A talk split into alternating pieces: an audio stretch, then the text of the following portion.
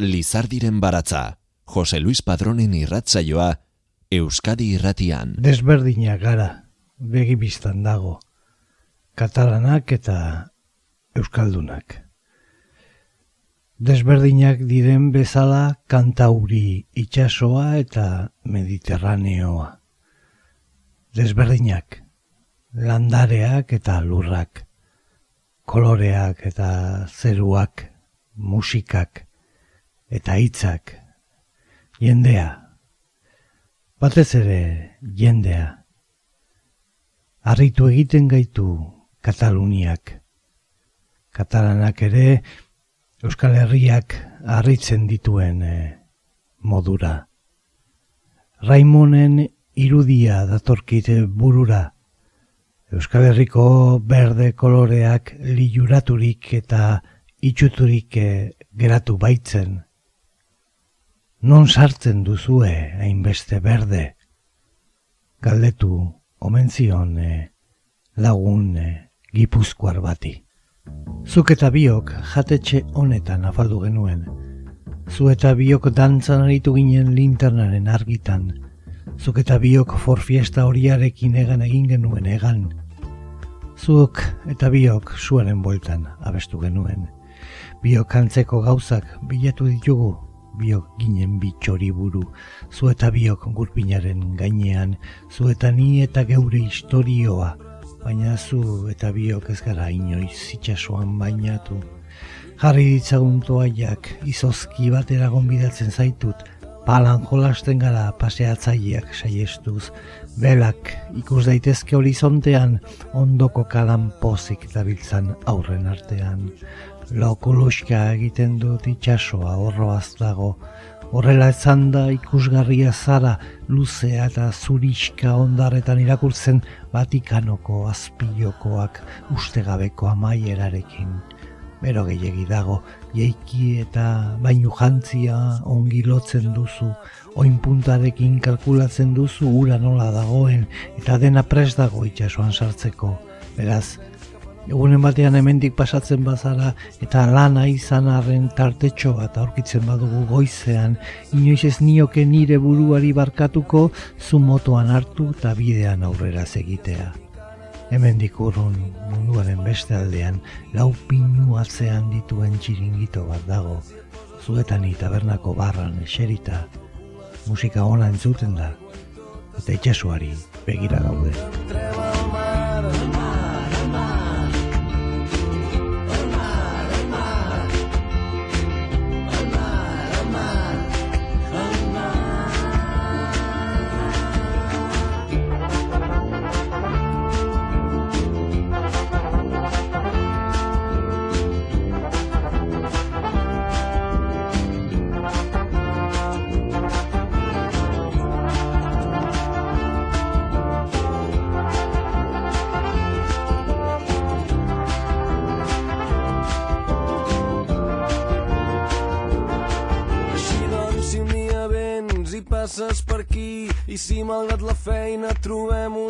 No em perdonaria mai, no podria assumir. No agafar-te amb la moto i que no féssim camí molt lluny. D'aquí a l'altra banda del món i amb xiringuit un quatre pins al fons. Tu i jo asseguts a la barra d'un bar. Sona bona música i som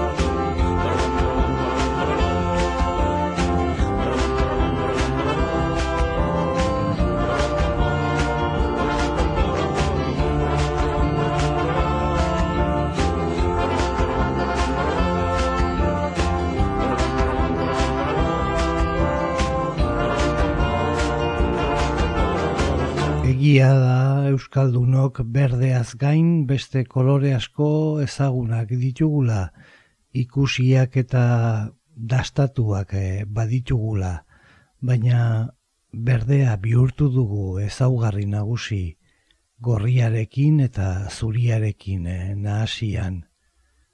Sentikorrak eh, garelako agian, Ikur hori behintzat zabalduxea dugu bazterretan. Sentikorrak pinturan, sentikorrak bizitzan, sentikorrak eh, kantatzen dugunean, sentikorrak kontatzen dugunean, sentikorrak poesian, sentikorrak amodioan. Sentimenduaren argi ilunek bizi gaituzte, min edo tristeziari sentimendu deitzen diogu gainera, berez e, gutxitxo balira edo. Sentimenduz, sentimendu estropozo eginez goaz aurrera edo uste hori dugu buru muinetan ongi sarturik. Min herria errim mina. Eskorialean itxarongo nauzula espero dut, garagardo gotza eskuan eta pasierako gogoz. Gaur goizean jasoko nauzula espero dut eta egun osoan iretzat agindu. Naiko nuke ni bezalakoa bazina, leunagoa ikusiko zenuke bizitza ezain ustela. Eta ni zu bezalakoa, bizitza gertuagotik ezagutzeko urteak daramatzazulakoa bestiak idazten arintzat kaltazazu, bizitzak agintzen du, ze xolan hiri destinoa, nik nahi dudana zuk nirekin etortzea da. Nahiago nuke lehenago elkartu izan bagina, eta gerta zedila ezain komplikatua, bizitzak etzituela inbeste buelta emango. Egunen batean espero dut, ulertuko duzula, zugatik sentitzen dudana.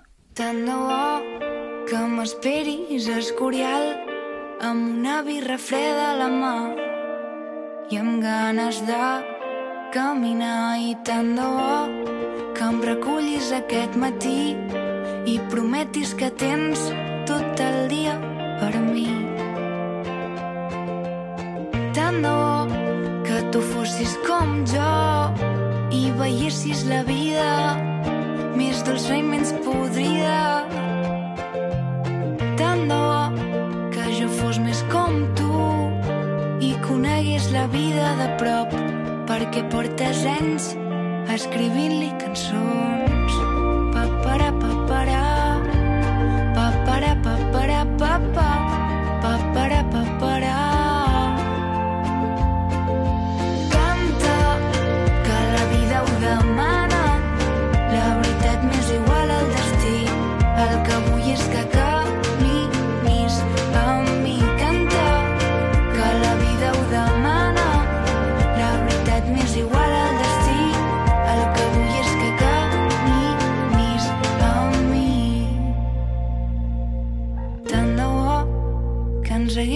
Trobat abans i que no fos tan complicat que la vida no ens donés tantes voltes. Tant bo algun dia entenguis que jo el que sento per tu és de debò,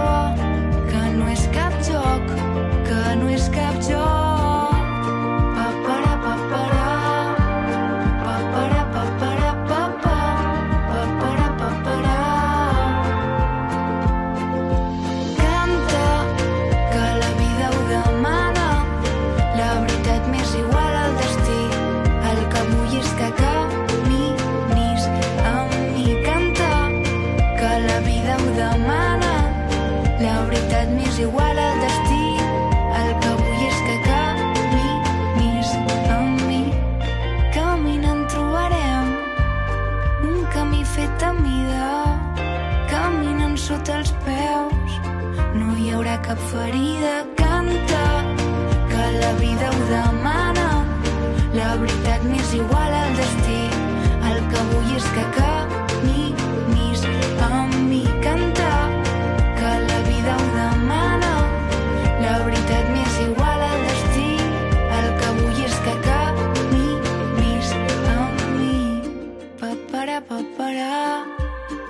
papara, papara, papa, papara, papara. Horretan ere desberdinak dira katalanak. Jeidako lur joriak zeharkatu eta mundu berri baten atarian gaude. Usain sarkor lehorra. Koloreak bata besteari segi segika. gal soroak eta maatx soroak errenkadan. Bugambila eta jasmina paretetan limurian. Zelaiak olibondoz, laranjondoz, limoiondoz ondo jantziak. Mediterraneoaren urdin biguina. Zeruaren argia, dena da itxura batera emeagoa, leunagoa, beragoa, begibelarrien zat. Zentzumenen pizgarri eta betegarri, horregatik dira katalanak agian egiten duten egiten dutela atsegin zale. Badute non atsegin hartu pinturan, eskulturan, arkitekturan, musikan eta poesian noski.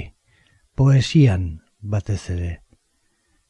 Desberdinak garelako agian miresmenez, bekaizkeria zede bai batzuetan begiratu diegu katalanei.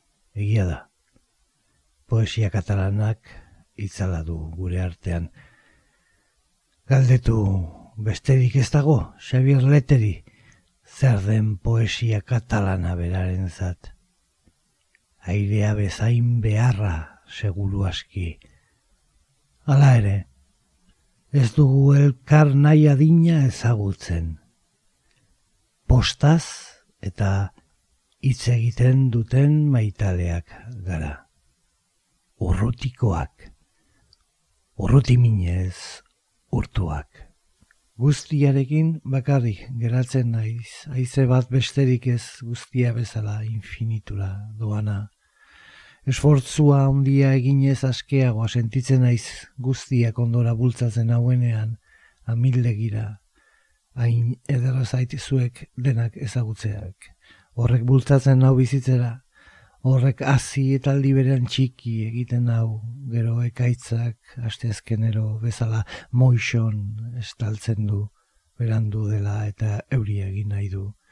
Landaren lagunok, guztion lagunok, inorkezigu inoiz bizitzeko gogoak enduko, libre sentiarazten zaituzten gauza guztiekin, horiekin bakarrik, merezi du bizitzeak. Amb tot només quedo jo tan sols un tros de vent que se'n va com tot l'infinit. Amb molt d'esforç em faig sentir més lliure quan tot m'empeny al fons a l'abisme. Conèixer-vos a tots és tan bonic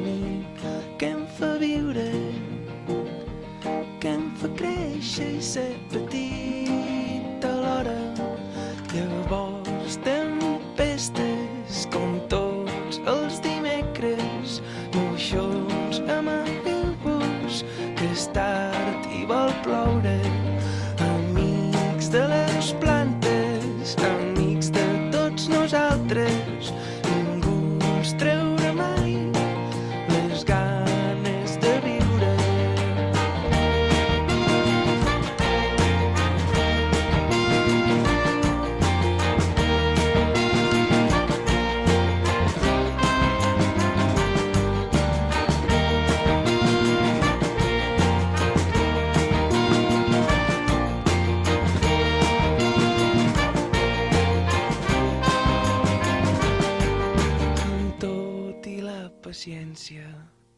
de mossegar les ungles amb aquesta peresa. Tant l'aire és tot una com abans somiaves tan alt que no hi arribes. Ningú ens treurà mai les ganes de riure amb totes les coses que et fan sentir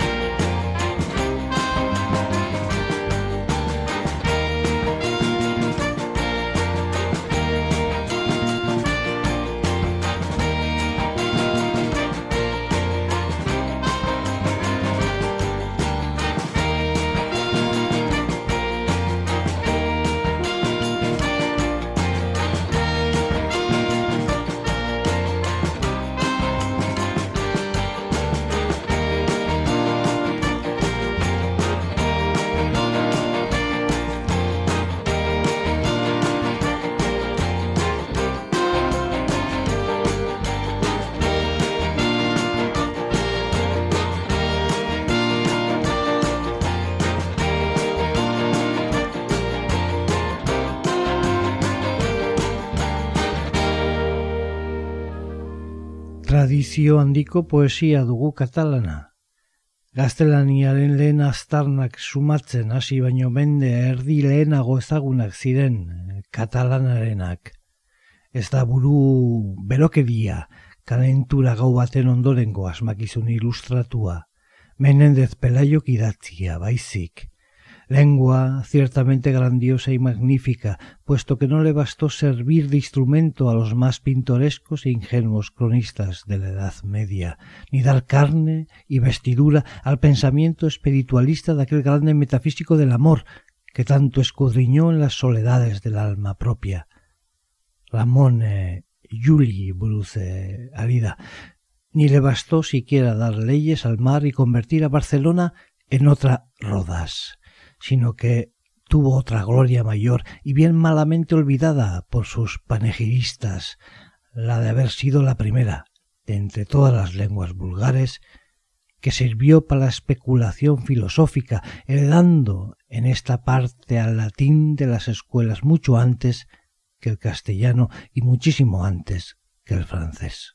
Larriuneak eta nervioeroak eta bronkak eta histeriak zozte pikutara, Izan ere nik gaur nahi dudan gauza bakarra zerura begiratzea da, eta mundu guztian ibakean ustea joder.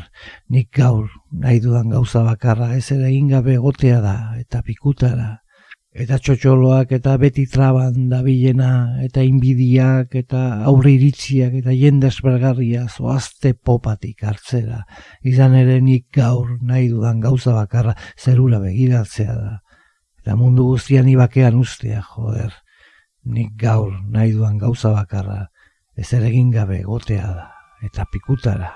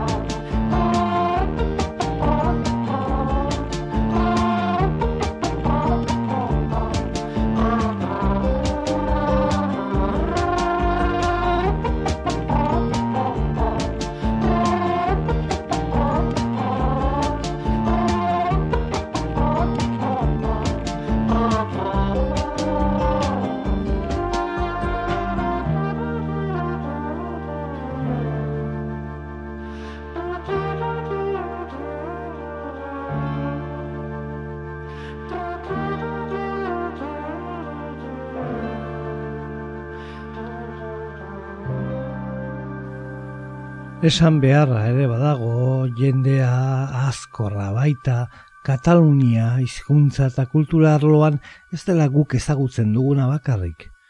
Orain e, Frantzia den horren lur eremu handi batean ere katalana baitute mintzaira.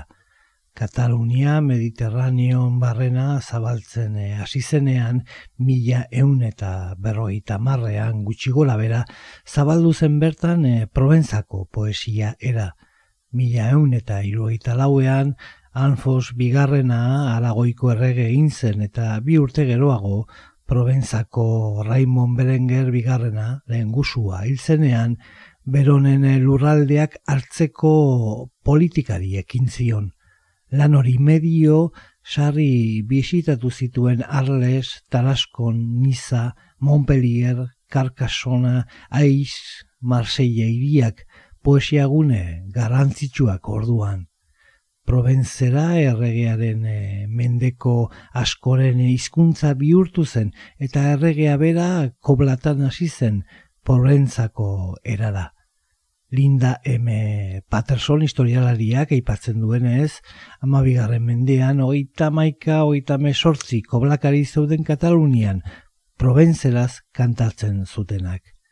Mila lareun eta ama biazkeroztik, Fernando Lehena Kataluniako errege egintzenean, poetak gazteleraz kantatzen hasi ziren. Gertakari politikoek eh, hizkuntzaren edo poesiaren aurrera bidean zer ikusirik ez dutela, esango dute gero, bere altuerak itzala egiten dit, tximistak txikitzen ditu eta kea bizirik mantendu, kanpoan zeure bakea dago, baina zure ohiturek galdu egiten naute. Izan zure bestetasun kantak eta izan erlojuak berantz jarriak, hasi berrientzako autonomia eta leher eginak sartzea. Cintura me fa ombra clavarrajos i manté el fum fan fora aquesta pau teva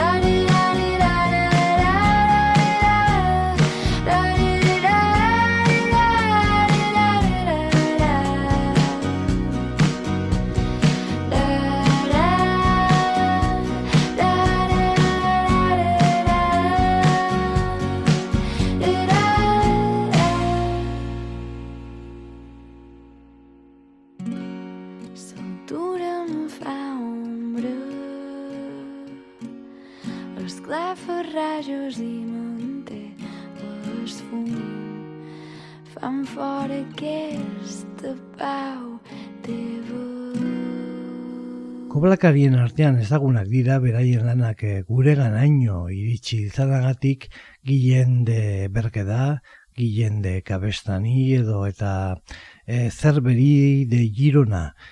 Era berean e, aipagarria da Berenguer de Palol. Poesia katalana berez e, sortu zen latina mila zatitan hautsi eta desegin zen mundu hartan. Datu batzuk orain argigarri izan daitezkeenak, Poeta katalanek e, Petrarkaren eragina jaso zuten, baina muzin egin zioten ark erabilitako sonetuari. Danteren biozkadak berenak egin zituzten, baina ez zuten onartu ark erabilitako terzetoa.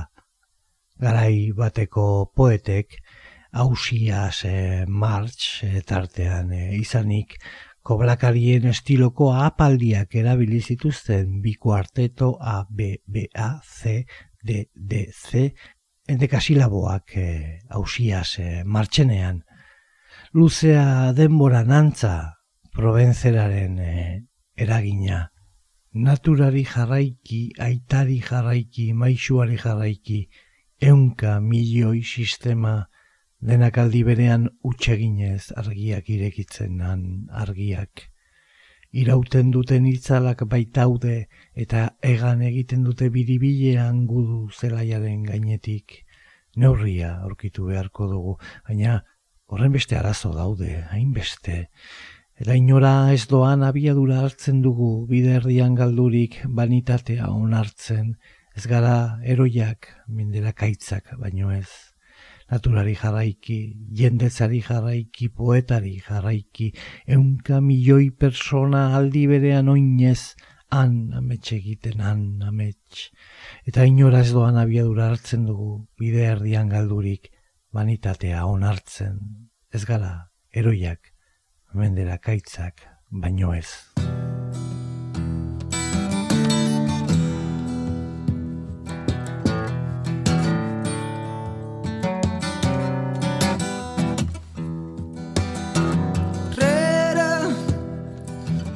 Naturalesa, rere del pare, rere del mestre, sense milers de sistemes, tots fallant alhora, fent llums allà fora, fent llums allà fora.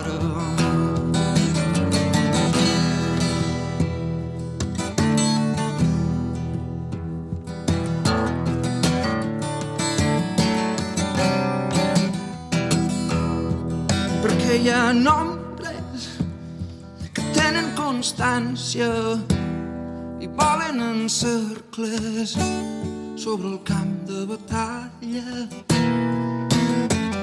Oh, eh, de trobar la talla, però hi ha tanta tralla, hi ha tanta tralla. i agafem velocitats no anant enlloc perduts a mig del rastre. I assumim la vanitat no som herois només som indomables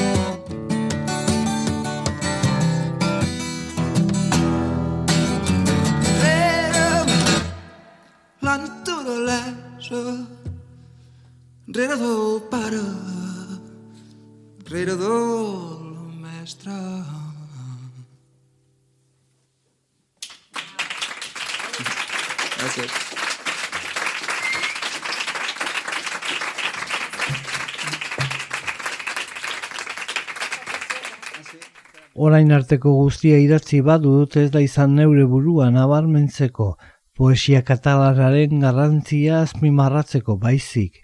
Etxeparek bere liburu argitaratu baino askoz lehenago hasia zuten katalanek beren bidea. Iritsiak ere bai, zenbaitzuen ustetan gaiurrera, hausiak martxen e, bidez, mila iruneun eta laroita mazazpi mila laroita eta beroita meretzi. Urrezko arua nonbait, gero mendeetako iluna.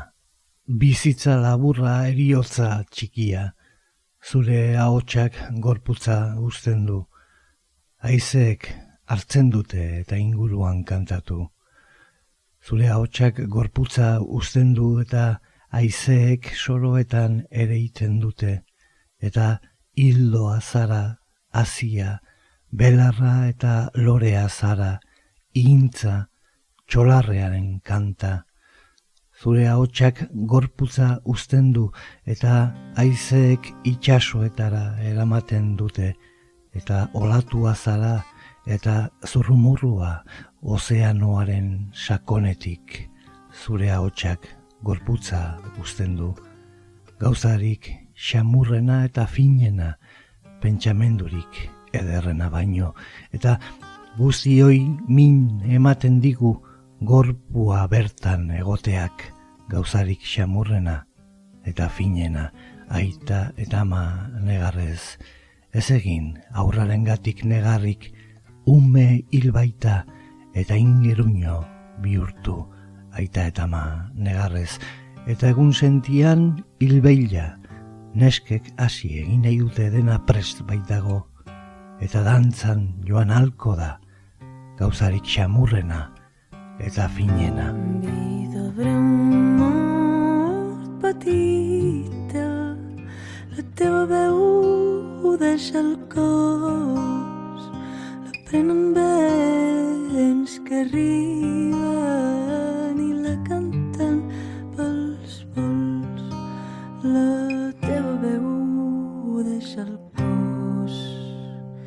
la teva veu deixa el cos i els vents la sembren pels camps i ets sol, llavor, herba i flor, rosada o cançó de pardal. La teva veu deixa el cos i els vents la duen als mars i ets zona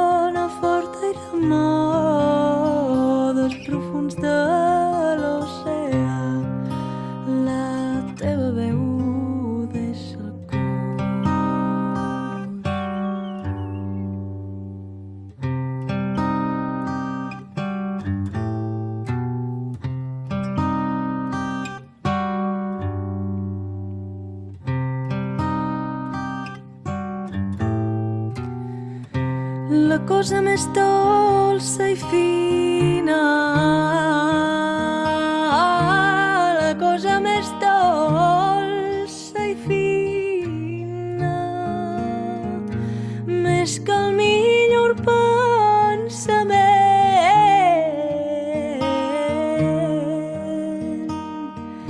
I a tots els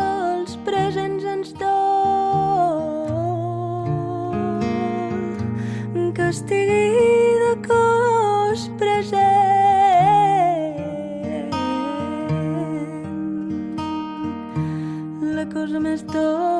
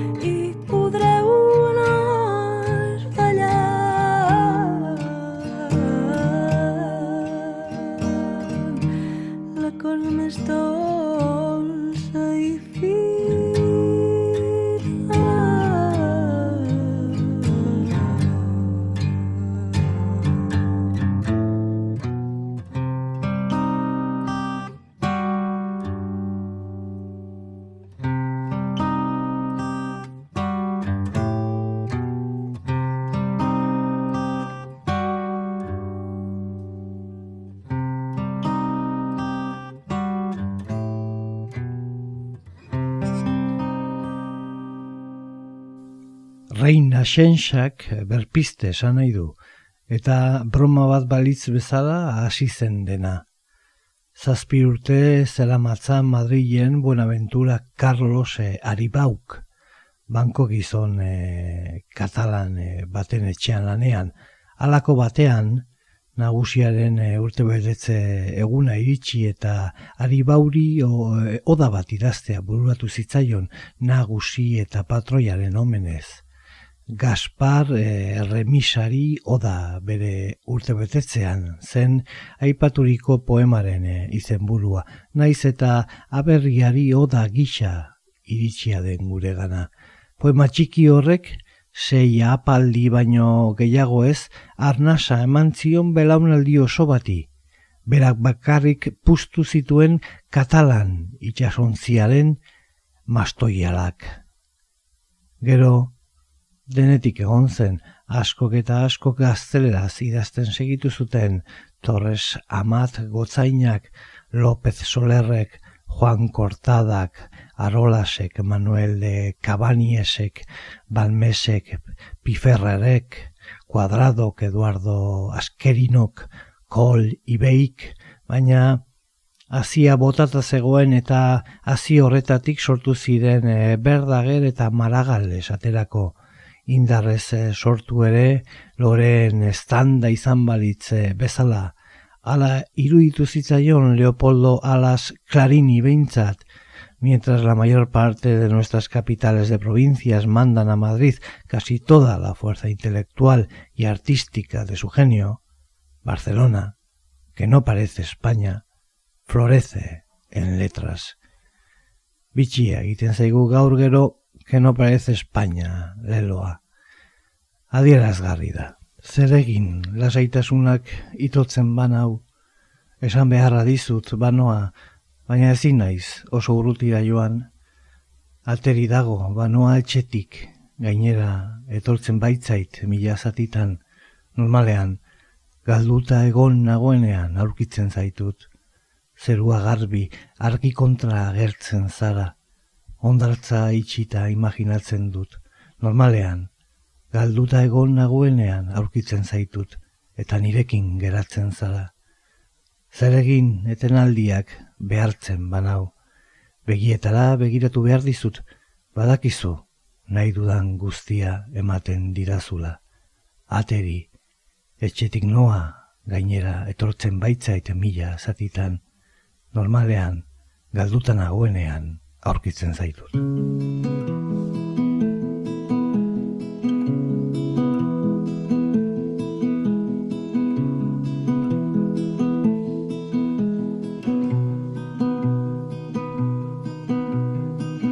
Què faig si m'ofega la calma?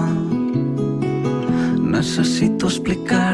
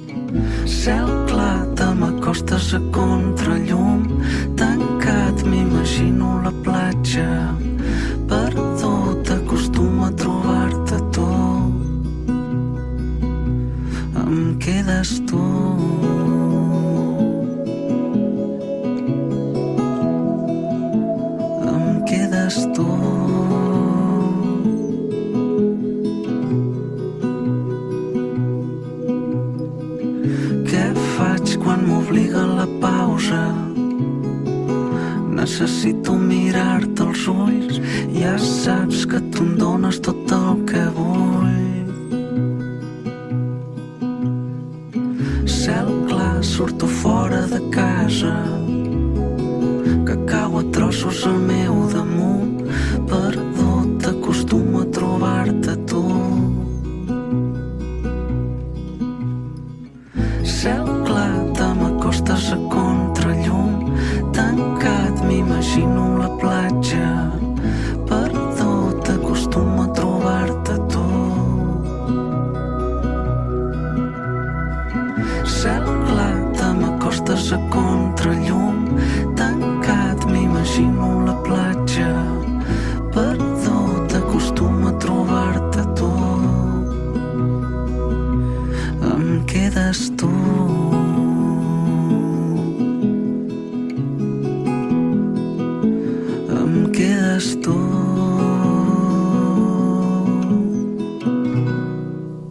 Denbora aurrera joango da beti bezala eta gu harrapatuko gaitu. Gerardo Markuletak itzuli dituen poeta katalan hauen aurrean.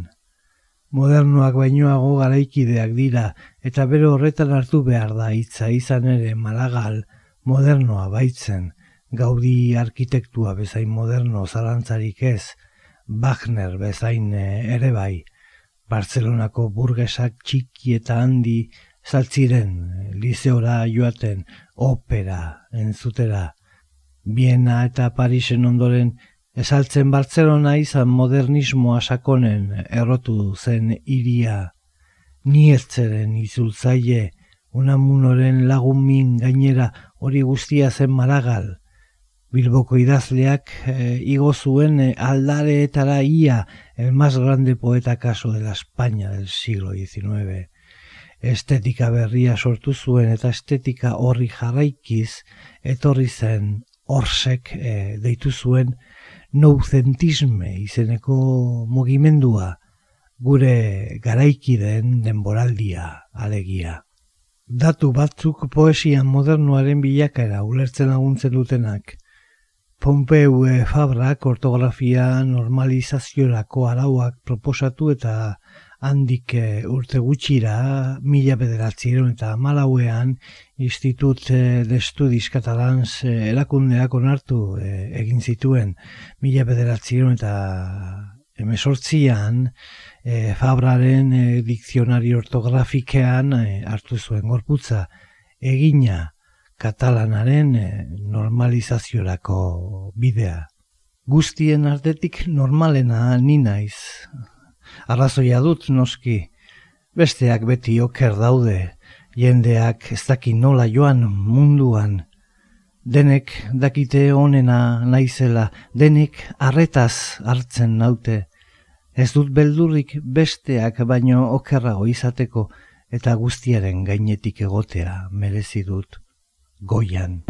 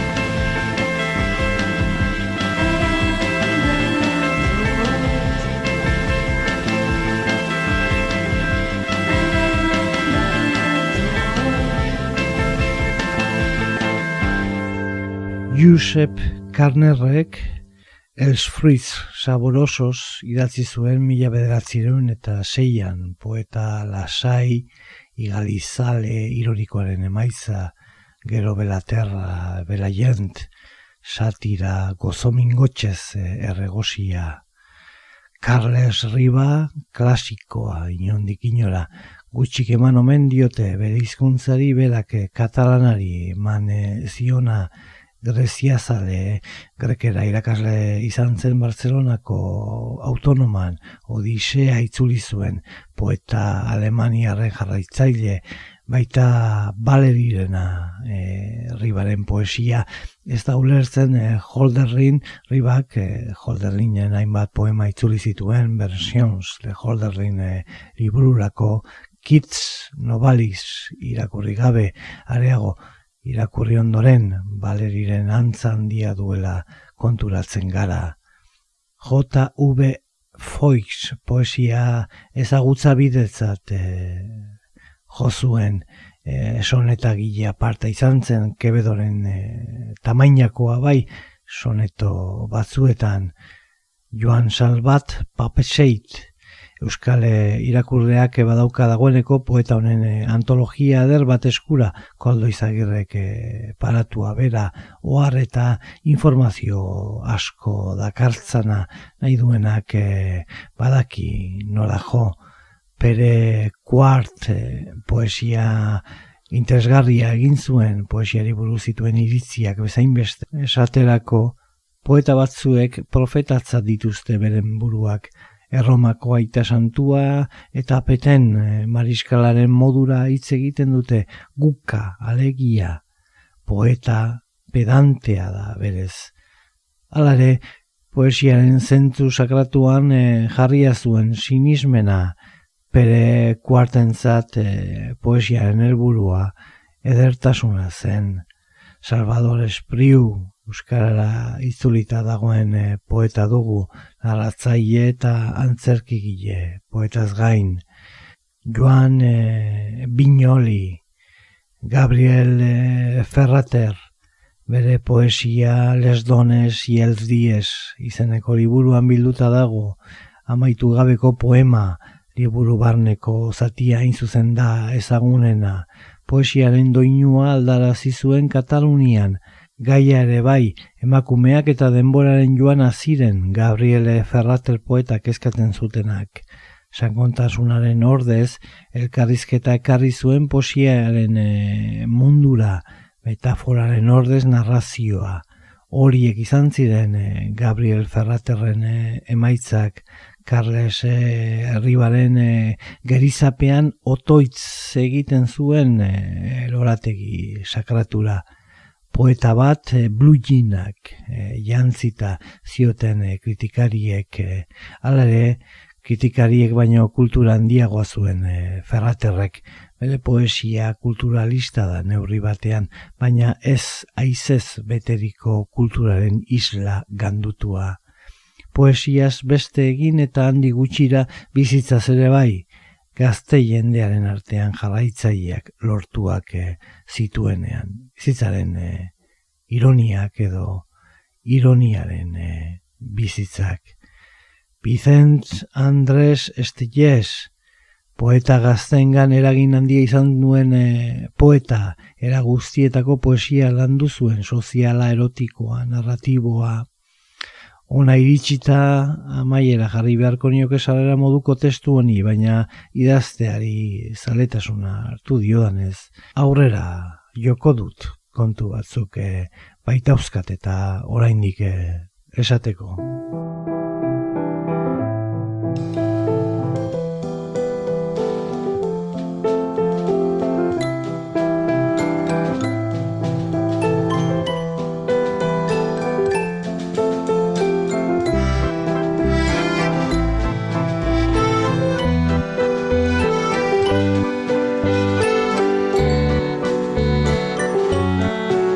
Gerardo Markuletak paraturiko hau antologia da. Horrek esan nahi du antologia gileak bere gustoko edo bere sokako poetak hartu dituela, bere gustuko poemak itzuli dituela, bere irizpide soia duela lagun eta gogaide. Aipaturiko bederatzi poeta katalanen poemak eh, dakartza txukun itzulita iruzkina zilegi bazait. Falta dira ala gertatzen da antologietan bat edo beste gure senak edo seinjak e, sartuta behar luketela esaten badigu ere. Nik neuke izen batzuk dauzkat e, abespeluan e, botatzeko ala behar izan ez gero Peregin Ferrer, Narcis, Komadira, Francesque Percerisas, Joan Margarit, Salvador Oliva, Joan Brosa, artista, poeta, urrengoan, agian. Gure inguruko hizkuntza gutxituen artean handiena den eh, katalanak literatura nazional oparo eta aberatsa izan du eraberean. Horren eh, erakusgarri egokia da zenbait poeta katalan antologia hogei garren e, mende osoa hartzen duten poetak osatua, Gerardo Markuletak e, atondua eta gure hizkuntzari ekarria. Felipe Juaristiren e, itzaurreko lehen hitzak ekarri ditugu, eta gaur e, entzun izan ditugun abestien letren euskarazko bertsioak. Manel, Su, El Petit de Caleril, Pau Balbe, Maria Jaume, Xarim Nareste, Maria Arnal eta Marcel Baguest, Ferran Palau, Rombo eta Pascal Komelade urrenkera horretan gaur egungo musikari katalanen e, aukerak eta zabala. Mediterraneoari begira gauden honetan, e, Kataluniari begira egon ere, l'ultim indi taldeko abestiarenak dira orain behar ditugun hitzak zuei datorren aster arte agurre esateko. Eguzkia berriro atera da itxaso honen gainetik, nire itxasoaren gainetik.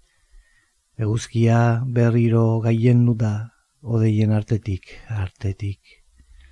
Oazen elkarrekin maitasunaren indarraz, gure bihotzaren ahotsaz, Eguzkia berriro atera da itxaso honen gainetik nire itxasoaren gainetik eta nik, eman egiten diot eramaten nauenari, eta nik, nik eman egiten diot naraman aizeari.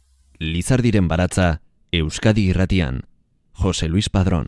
El sol, el sol torna a brillar damunt d'aquest mar damunt del meu mar. El sol, el sol torna a brillar damunt d'aquest mar, damunt del meu mar. A través, a través dels llums, el sol